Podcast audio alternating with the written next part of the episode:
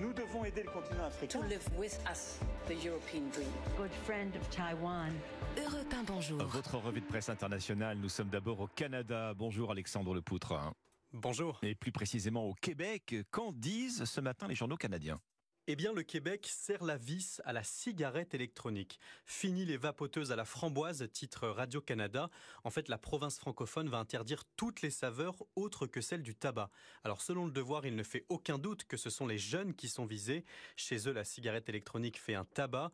La faute à des arômes exotiques et un marketing léché. Résultat, la proportion des adolescents québécois qui vapotent a été multipliée par 5 en seulement 6 ans. Le réseau CTV, lui, donne la parole à l'industrie qui est vent debout une telle mesure pourrait entraîner la fermeture de 400 magasins de cigarettes électroniques au Québec. Autre danger enfin soulevé dans le quotidien Le Soleil, eh bien l'explosion du marché noir.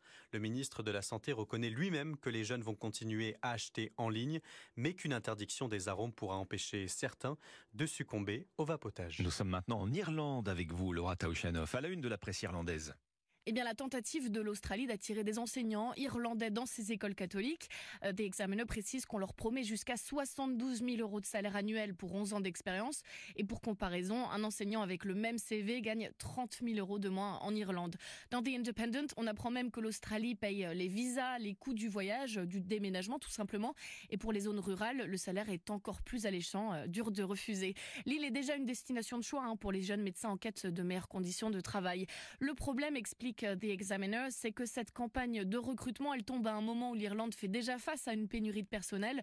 Le journal affirme que dans 12 000 classes de primaire à travers le pays, il n'y a pas eu de professeurs entre septembre et décembre 2022. Nous sommes enfin au Maroc avec vous, Alexandre Blanc. De quoi parlent les journaux marocains?